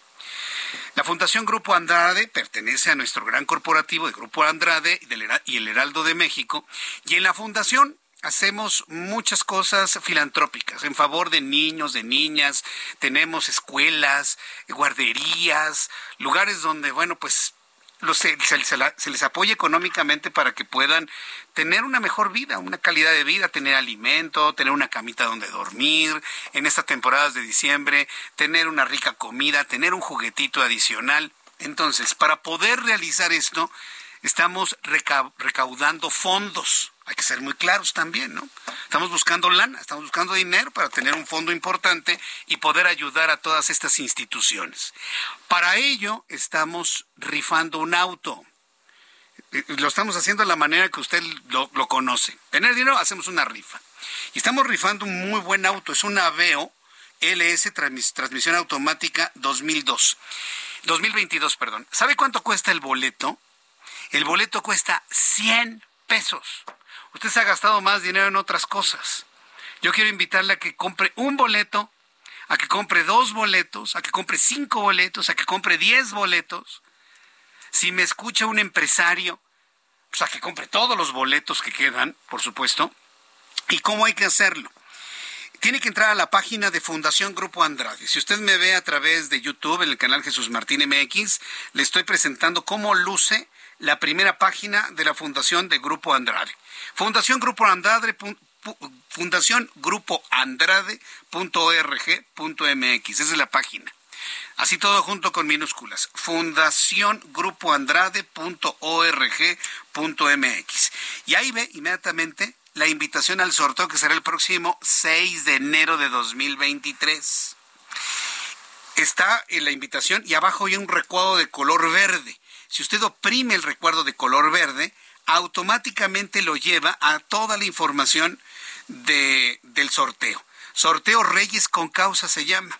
Un boleto sorteo Reyes con causa cuesta 100 pesos. Se han emitido 10 mil boletos. Hay folios del, del 0001 hasta el 10 mil. Permiso otorgado por la Secretaría de Gobernación para que usted no tenga ninguna duda con vigencia hasta el próximo 6 de enero. Entonces, y aquí puede usted agregar los boletos que quiere. Mire, por ejemplo, tenemos ahí un boleto, le puedo oprimir el signo de más, puedo comprar dos, tres, cuatro, cinco, los que usted quiera, hasta diez mil si usted quiere comprar. Bueno, ya no hay tantos, ¿eh? Se, empiezan a acabar, por supuesto.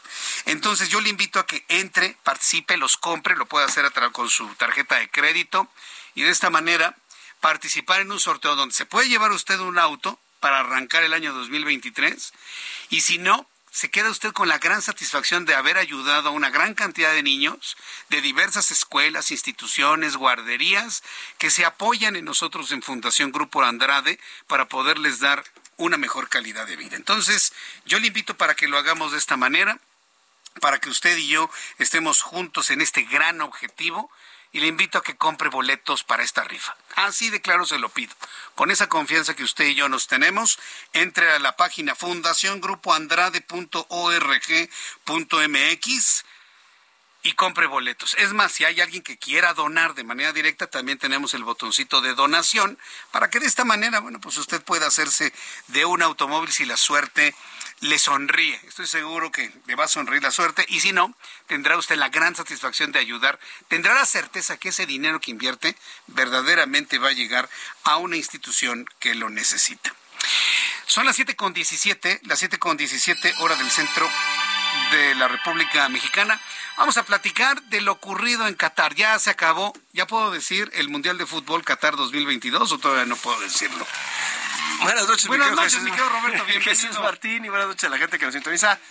Yo creo que ya, ¿no? Ya, ya podrías decirlo. Ya, ya, sin que me multen, sin que ya me no, ya, ya, ya no está el torneo, obviamente Sí. todavía tiene derechos porque es un hombre registrado. Sí. Pero ya, ya se Pero ya acabó. se acabó el, Ya se el acabó. atractivo.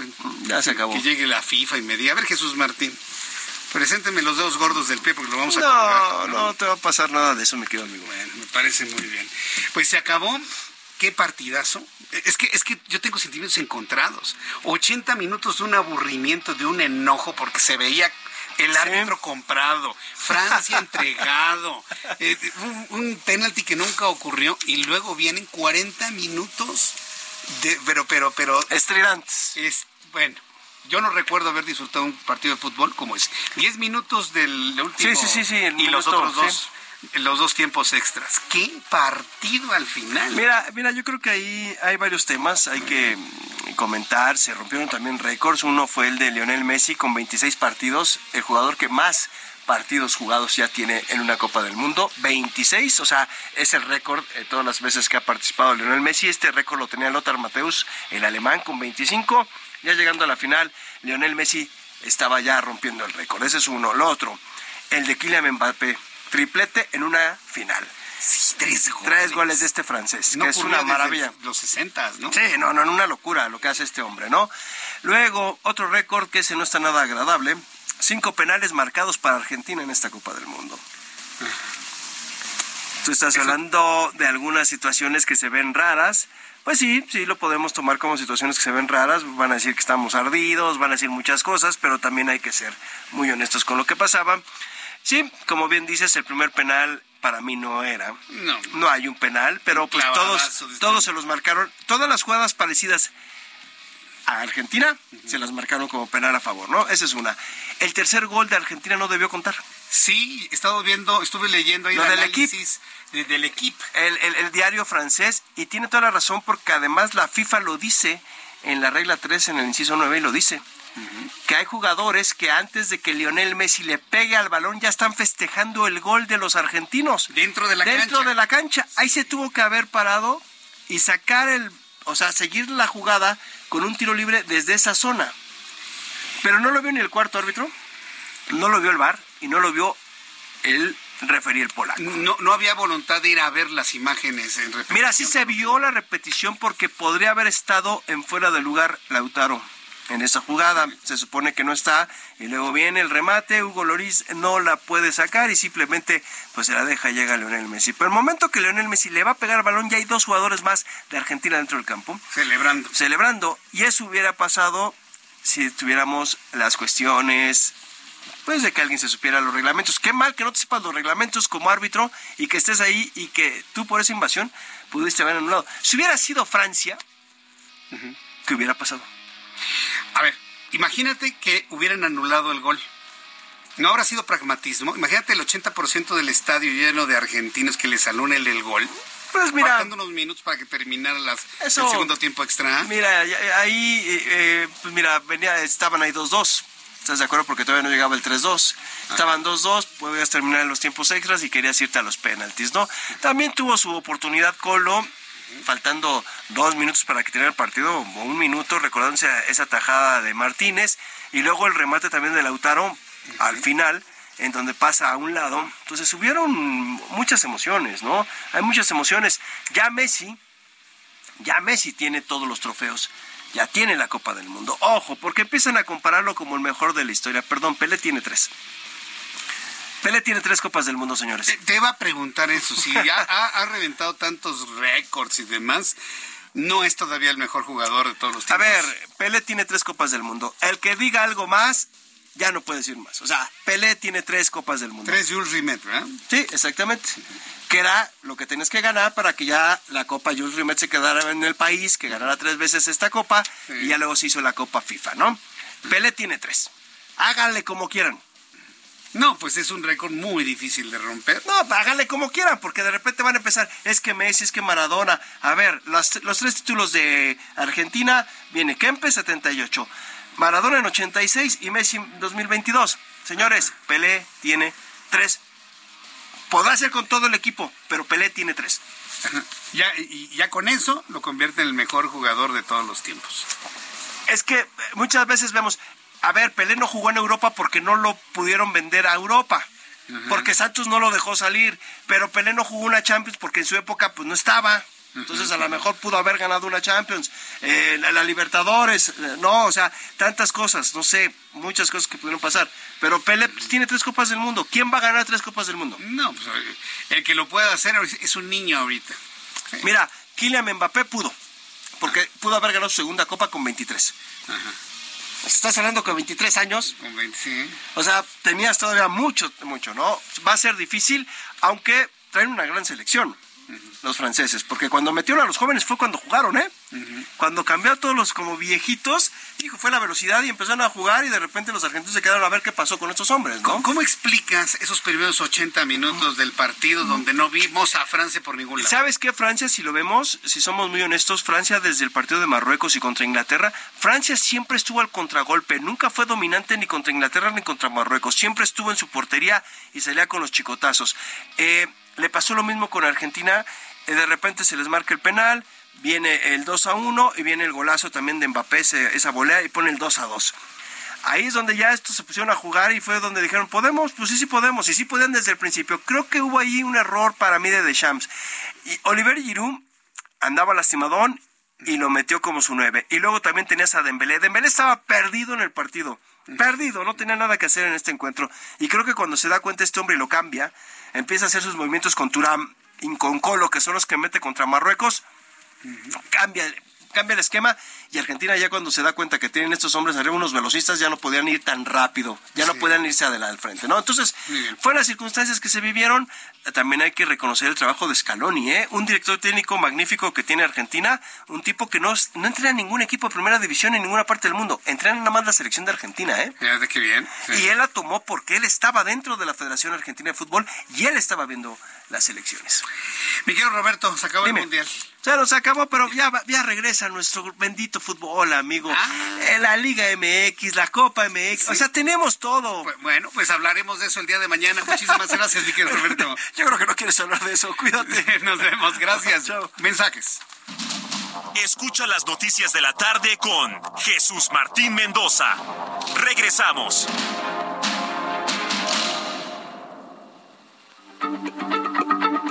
Heraldo Radio, la H se lee, se comparte, se ve y ahora también se escucha.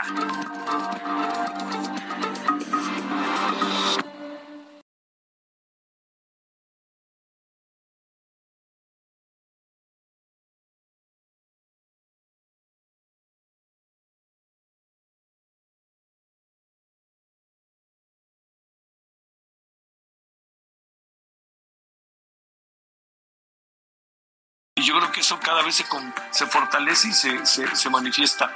No perdamos la capacidad de asombro y no perdamos de vista lo que significa la identidad de nuestra nacionalidad y de nuestra de la fe de cada quien, que ese es un asunto siempre personal.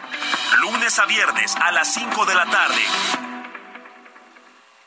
La democracia nos importa a las y los mexicanos. Porque permite que nuestras voces sean escuchadas. Durante mucho tiempo soñamos con democracia, pero hoy que estamos despiertos, unidas y unidos, hemos logrado elecciones libres y auténticas. Por eso inspiramos al mundo para proteger la democracia, los derechos y nuestras libertades, porque ese es el camino de la paz. México es sede de la Cumbre Global de la Democracia Electoral. En el mundo y en México, nuestro INE nos une. Heraldo Radio 98.5 FM. ¿Qué buscabas, Linda? ¿Te puedo refrescar? No, tiene mucha azúcar que causa obesidad y diabetes. Los alimentos saludables te damos vitaminas y minerales para fortalecer tu cuerpo. Estamos al 2 por 1 Yo y galletas sabor chocolate. Uy, está lleno de calorías. que se convierten en grasa, que provoca obesidad y hasta cáncer. Yo me quedo con ustedes. Con tanto sello, hace daño. Checa el etiquetado y elige alimentos saludables. Secretaría de Gobernación, Gobierno de México. Heraldo Radio, con la H que sí suena y ahora también se escucha.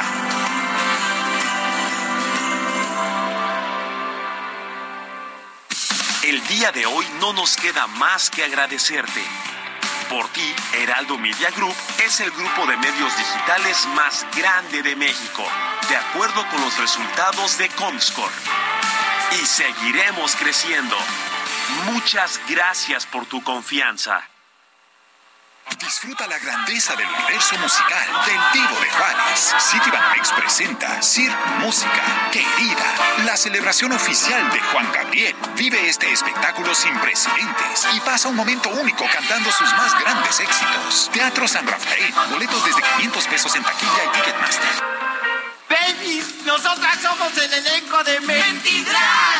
Los esperamos en el Teatro Aldama. Los miércoles y los jueves a las 8 de la noche. Boletos a la venta en Ticketmaster, no se la pueden perder.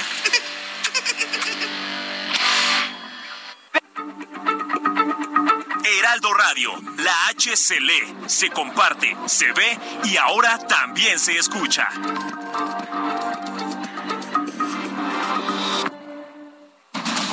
Continúa Heraldo Noticias de la tarde con Jesús Martín Mendoza.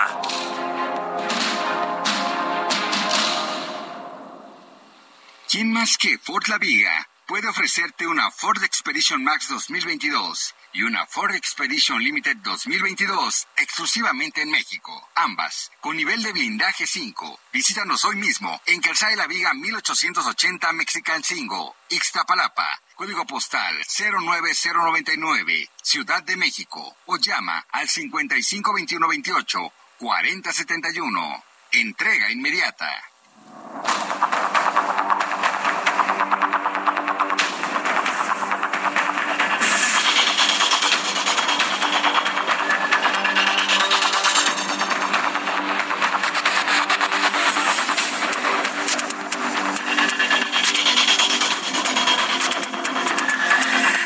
Este momento las 7.31, las 7.31 hora del centro de la República Mexicana. Quiero decir a nuestros amigos, ya estamos nuevamente en YouTube, en el canal Jesús Martín MX, ya saben, ¿no? Cuando luego estamos agarrando algunos temas ahí escabrosos, de repente pues llega la mano, la mano, la mano extraña, ¿no? A hacer sus travesuras. En fin, bueno, ahí estamos, ahí estamos ya. YouTube, canal Jesús Martín MX, a través de Twitter, arroba Jesús Martín MX, con toda la información. Aquí lo, lo espero. Y bueno, pues vamos a, en este momento, vamos a presentarle a usted lo que sucedió con el Teletón, ¿sí? Con el Teletón.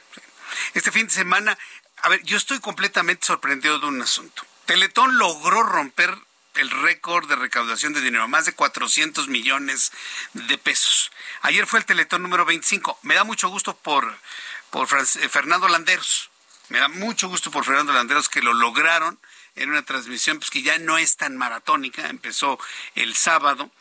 Y bueno, pues quiero yo in- invitarle a que escuche usted esta información del Teletón para que esté eh, informado de lo que finalmente se logró en esa transmisión que ha cumplido un cuarto de siglo. Así sucedió el Teletón. Como cada año desde hace 25, Teletón arrancó con el firme propósito de reunir por lo menos un peso más que la edición pasada. Sin embargo, logró recaudar este 2022 la cantidad de 410 millones de pesos, superando por mucho la meta establecida. Desde las 8 de la mañana del sábado inició la transmisión con historias de vida como la de Mía, una pequeña de 9 años con artogriposis mutible, lo que le genera poca fuerza en sus brazos. Yo no tengo mucha, mucha fuerza en mis brazos. Ella venía como que dobladita y sus bracitos pues así como los tiene, así nació ella. Aquí estamos, enfrentándolo día a día. Es todo para mí ella, la amo mi hija. A veces uno que, que tiene su hijo con una discapacidad, pues, ¿qué voy a hacer? La metimos al grito, le empezaron sus, sus terapias y todo. Conductores como Galilea Montijo, Marco Antonio Regil, Claudia Lizalde, entre muchos otros, amenizaron el evento y animaron a los mexicanos para seguir donando y alcanzar la meta para la construcción de dos centros de rehabilitación Teletón, uno en la montaña de Guerrero y otro más en Mazatlán, Sinaloa. Fueron 17 horas continuas de jornada donde no faltó la música, los juegos, baile y los programas especiales.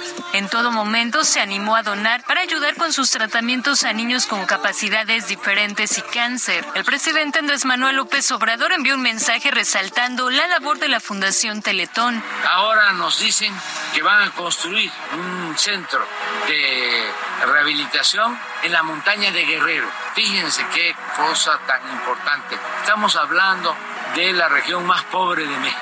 Ahí no quieren ir ni siquiera los médicos generales, mucho menos los especialistas. Estamos haciendo un esfuerzo para que haya atención médica en estas regiones más olvidadas, pobres de nuestro país. En 2021 se reunieron 387 millones 733 mil 462 pesos, es decir, 22 millones de pesos menos que este 2022, por lo que el presidente del Consejo de Administración del Grupo Televisa, Emilio Escárraga, agradeció el apoyo de los mexicanos. La motivación más importante es lo que se ha logrado a través de 25 años. Para nosotros, en, en mi familia, con Sharon, con Hanna, con Emilio, con Mauricio, es muy importante poder poner nuestro granito de arena y cuando vemos las historias eh, y la ayuda que se ha podido dar nos enorgullece mucho. Sin embargo, pues hay mucho más por hacer y creo que está en manos de los millones y millones de mexicanos que han depositado la confianza en ti, Fernando, en toda la gente de la fundación que no ve, que atiende todos los centros de rehabilitación.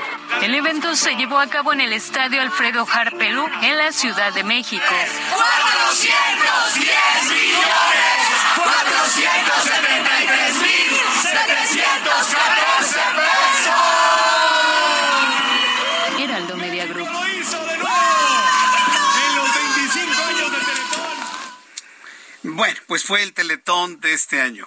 Fue para las personas que participaron, pues muchas felicidades y nosotros en el Heraldo de México, pues estaremos apoyando también esos esos esfuerzos para poder obtener dinero, obtener recursos para que se mantenga la operación de los CRIT, de los Centros de Rehabilitación Infantil Teletón.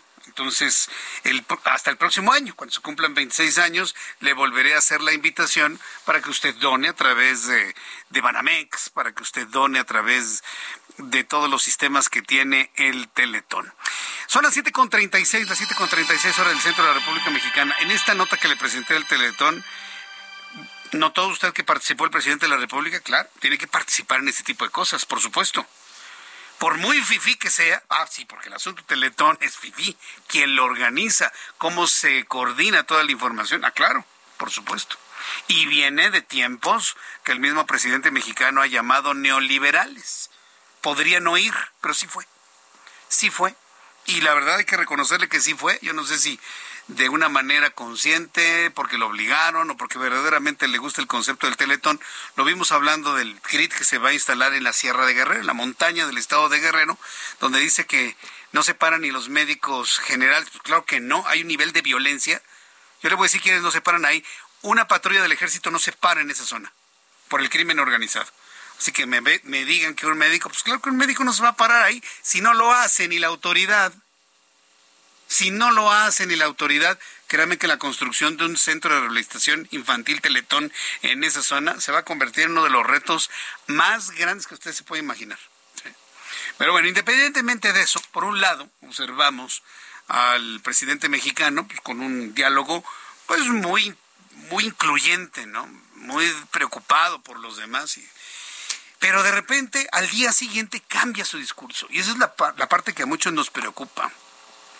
Ahora con esto ocurrido al periodista Ciro Gómez Leiva, en donde pues prácticamente todos los medios de comunicación nos hemos, pues le hemos expresado nuestra solidaridad. La verdad es que yo no puedo, no podría entender algún comunicador que no le exprese solidaridad a Ciro Gómez Leiva, porque pues, puede ser cualquiera de nosotros, los amenazados de esa manera, los atacados de esa manera, cualquiera de nosotros. Quien no lo hace pues, está movido por las envidias, y debo decirlo así, por la envidia del éxito que tiene Ciro Gómez Leiva. Es muy exitoso el hombre, ha trabajado toda su vida. Y quien hable o despotrique contra él, pues, le tienen envidia, hombre, por Dios. Digamos las cosas claras. Pero lo que no se explica es que el presidente de la República, en lugar de decir seguimos investigando, le mandamos un abrazo, hoy, hoy dijo que lo que le ocurrió a Ciro Gómez Leiva es para afectarlo a López Obrador. Es decir, hasta en el ataque a uno de los periodistas más vistos, escuchados y leídos, el protagonista tiene que ser él. hasta en el ataque contra Ciro Gómez Leiva, él es el protagonista. Me quieren afectar, dijo. El presidente de la República dijo que sí, que hace, si hace falta la Fiscalía General de la República puede atraer la investigación del atentado contra el periodista Ciro Gómez Leiva, lo que le había dicho, ¿eh? Y es cuestión de tiempo, ¿eh? Es cuestión de tiempo. Pero reiteró la confianza en la Fiscalía de la Ciudad de México y pidió a la población que tenga que tenga información la aporte, pues la mayor recompensa es evitar un plan de desestabilización de la vida pública.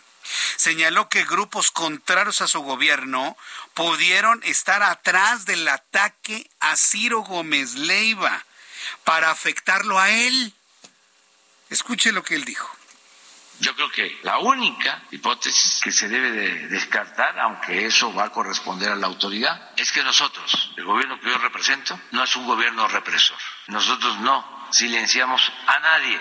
Somos respetuosos de los derechos humanos y el principal derecho humano es el derecho a la vida. Pero sí puede ser un caso vinculado a el proceso de transformación que estamos llevando a cabo y que no les gusta a algunos. Por ejemplo, el que sea un grupo de la delincuencia. Se hablaba de que hubo un reportaje de Ciro tres, cuatro días antes de este atentado y que puede ser una respuesta. Ahí está eso. Pero también del que grupos contrarios a nosotros, para afectarnos, hayan llevado a cabo un acto con esas características. O sea, todo es para afectarlo a él. Todo es para afectarlo a él. Es una sospecha válida, pero no la mediatizas, hombre. Se le, se le envía el mensaje a Ciro Gómez Leiva. Seguimos investigando desde aquí. Un saludo. No estamos de acuerdo. Tenemos diálogos discordantes, pero yo estaré trabajando para la seguridad de todos. Ah, no. Tiene que ponerse como víctima. Me están afectando a mí. Oiga, nada más le recuerdo, a Ciro Gómez Leiva lo iban a matar, ¿eh? Pero no, lo importante es él. Me van a afectar a mí. No, bueno, es, de verdad indefendible una situación como esta.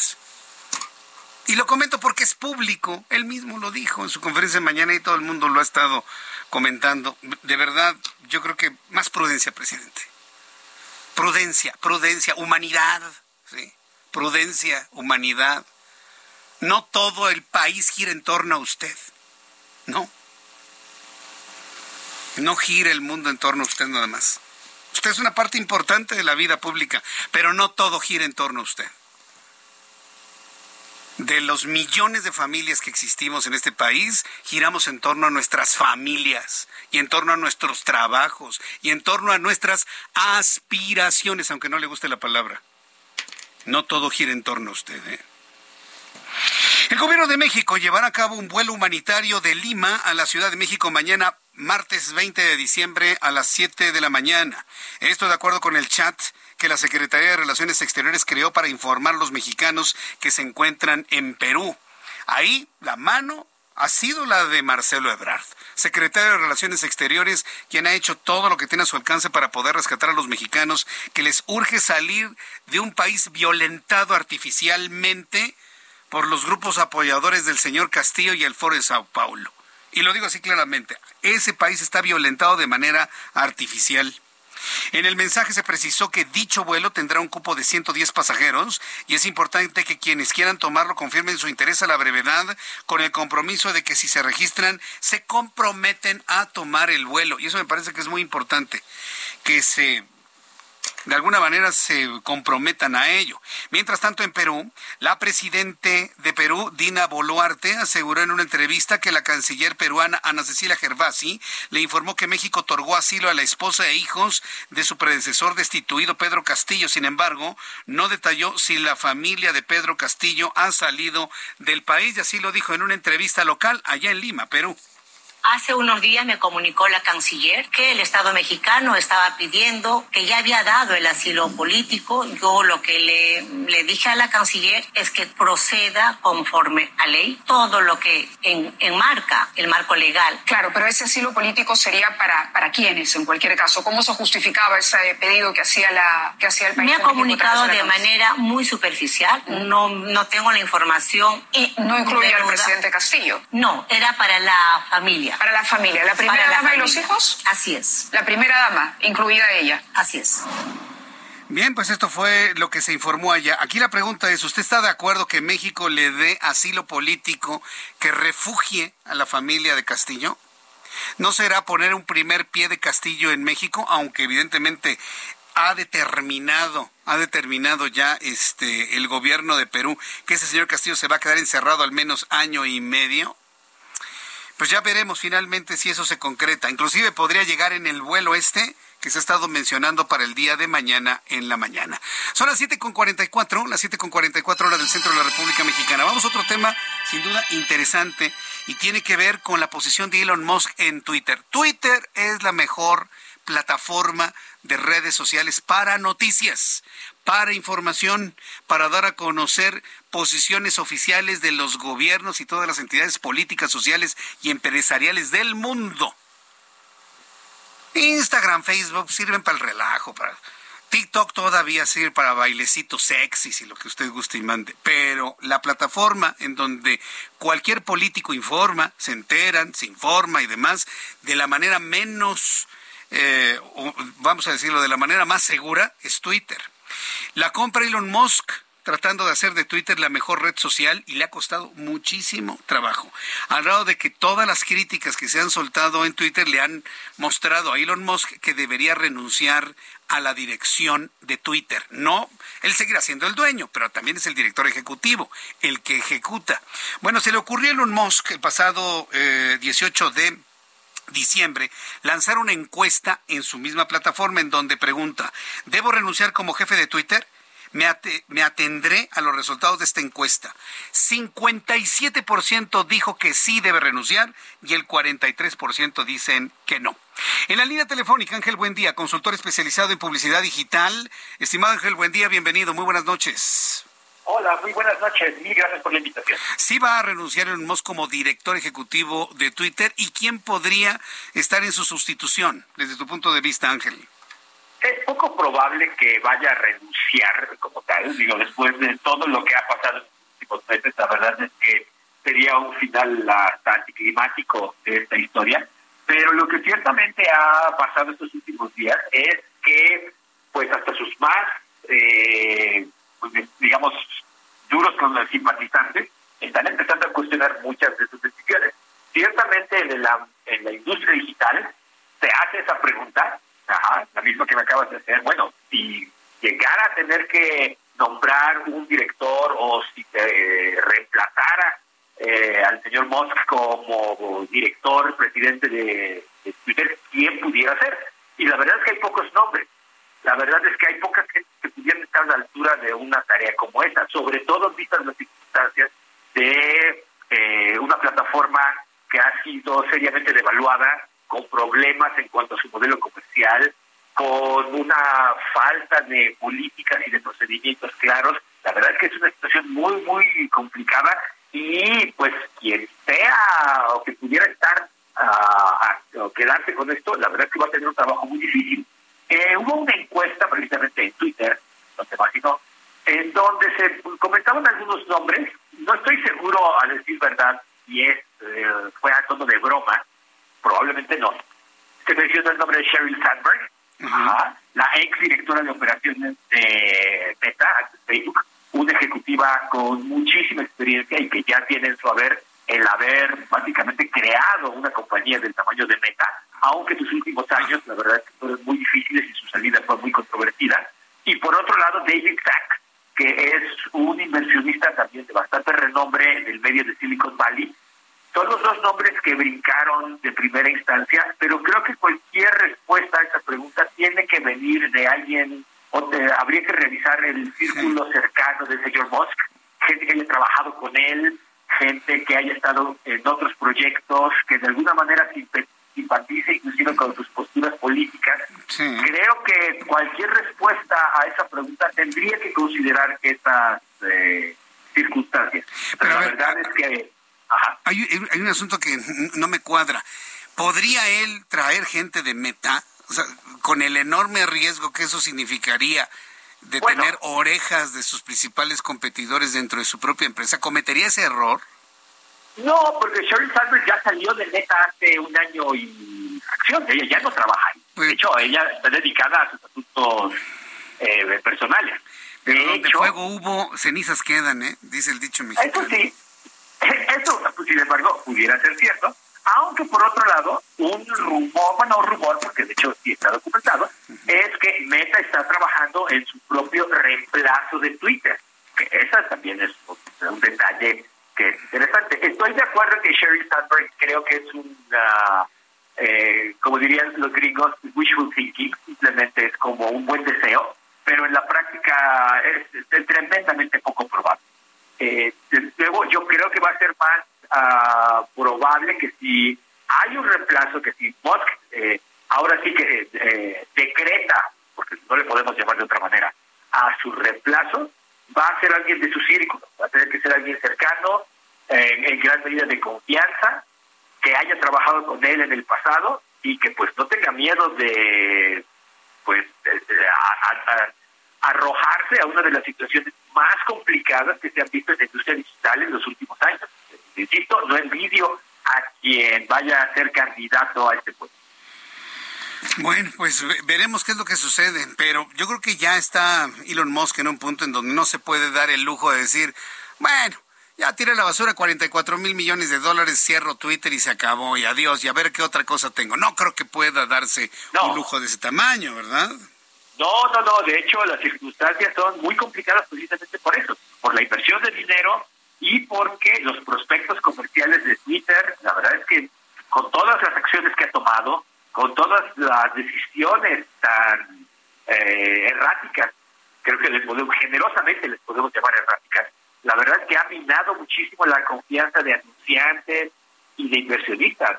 Ahorita la verdad es que la situación no es nada, nada favorable y pues, eh, no sabemos qué es lo que vaya a pasar mañana, genuinamente no es nada más una figura del habla, realmente no sabemos qué es lo que vaya a hacer o decir mañana que pueda todavía cambiar las circunstancias. Este domingo, curiosamente, eh, precisamente después, o minutos después de la Copa Mundial, hizo un anuncio en el cual Twitter eh, dejaba de soportar enlaces de otras plataformas de medios sociales, Facebook, Instagram, TikTok, todo eso ya no ibas a poder publicarlo. Obviamente es algo sin precedentes, es una decisión por demás eh, pues, eh, muy fuerte, causa conflictos muy grandes. Bueno, no pasaron más que cinco o seis horas antes de que se borraran todos los tweets y Twitter se retractara de esa decisión. Ese es el tipo de cosas que estamos viendo y esa es la cosa, el tipo de cosas que alarman tanto a usuarios como a anunciantes e inversionistas. Es, una situación tremendamente confusa. Bien, pues Ángel, buen día. Yo agradezco mucho estos minutos de comunicación con el auditorio del Heraldo de México. Vamos a estar atentos de lo que suceda con Twitter. A mí me gusta esa plataforma, es mi plataforma de uso cotidiano y yo no, no me imagino el mundo este publicando noticias, comunicados, anuncios por Instagram o por TikTok. No, no, no, no me lo imagino. Pero bueno, todo puede suceder en este mundo, ¿no? Eh, exactamente. Nada, no hay ninguna plataforma eterna. Ah, yo también comparto contigo tu, tu, amor y tu eh, uso extensivo de Twitter desde hace muchísimos años. Yo tampoco concibo un mundo sin esa plataforma pero tal parece que vamos a tener que acostumbrarnos al hecho de que al menos no es la plataforma que, eh, que solíamos. Eh, Ángel, buen día, muchas gracias por este tiempo, gracias. Al contrario, gracias a ti. Hasta, ah, hasta luego. que te vaya muy bien. Para cerrar nuestro programa de noticias, Luis Eduardo Velázquez, abogado y periodista, director del diario Semanario Capital, Ciudad de México. Hola Luis, ¿cómo estás? Buenas tardes. Buenas tardes, estimado Jesús Martín. Un saludo a ti y a todo tu auditorio. A ver, hay un nuevo marco jurídico para la operación de negocios en las alcaldías. Tengo un minuto y medio. Platícanos rápidamente de qué se trata. Sí, pues platicar contigo que en la Ciudad de México ya se hizo una reforma a la ley de establecimientos mercantiles. Es importante porque recordarás que con la pandemia desde 2020 se hizo un programa que se llamó Ciudad al Aire Libre, que era para intentar esta reactivación económica por parte de la jefa de gobierno Claudia Sheinbaum y ya se logró esta reforma. ¿Qué cambios habrá? Varios muy importantes principalmente que se deberá pues poner en seres, pero tendrá que ser contigo al establecimiento mercantil frente a la fachada de la entrada principal. En ningún caso podrá ocupar fachadas contiguas de otros predios. Los enseres, por ejemplo, no van a poder estar sujetos o fijos a la vía pública y también cuando se coloquen sobre la banqueta deberá respetarse el paso peatonal por una anchura sin obstáculos. Esto es muy importante porque a veces afecta mucho la vida de los condominios. Se dejó muy claro y también habrá otros temas como que no se van a poder instalar en camellones ni en zonas de equipamiento urbano, tampoco en avenidas secundarias. Se podrá utilizar solo el carril que es contiguo a la fachada del establecimiento y eso yo creo que es lo más importante que se tendrá que revisar y valorar. Lo más importante también es que la policía va a poder retirar de la vía pública los objetos que indebidamente obstaculicen la movilidad y pongan sobre todo en, peligro o constituyan un riesgo. Creo que es importante que se logre la reactivación económica. Veremos cómo coopera toda la, pues, la ciudadanía, los comercios y la policía misma para que esto sea algo que se dé en armonía y no más bien en detrimento de los capitalistas. ¿Sabes dónde va a estar el problema? Que le quiten esos implementos al comercio formal y se los dejen al informal. Y ahí, para que veas, ahí la cosa no va a funcionar. Luis, lo seguiremos analizando. Luis Eduardo, muchas gracias por este tiempo. Gracias. Gracias a ti, un abrazo. Ah, hasta luego, que te, que te, vaya muy bien. Imagínese quitarle al comercio formal sus elementos de venta, pero los informales no por ser informales. Nos vemos mañana en la televisión, 2 de la tarde, canal 8.1, radio, 6 de la tarde. Hasta mañana. Esto fue Heraldo Noticias de la tarde con Jesús Martín Mendoza.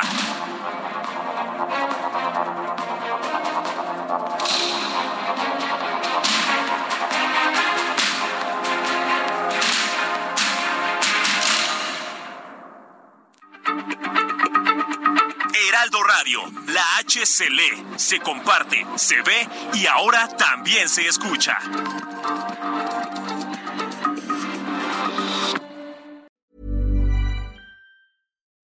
When you make decisions for your company, you look for the no-brainers. If you have a lot of mailing to do, stamps.com is the ultimate no-brainer. Use the Stamps.com mobile app to mail everything you need to keep your business running with up to 89% off USPS and UPS. Make the same no brainer decision as over 1 million other businesses with Stamps.com. Use code PROGRAM for a special offer. That's Stamps.com code PROGRAM.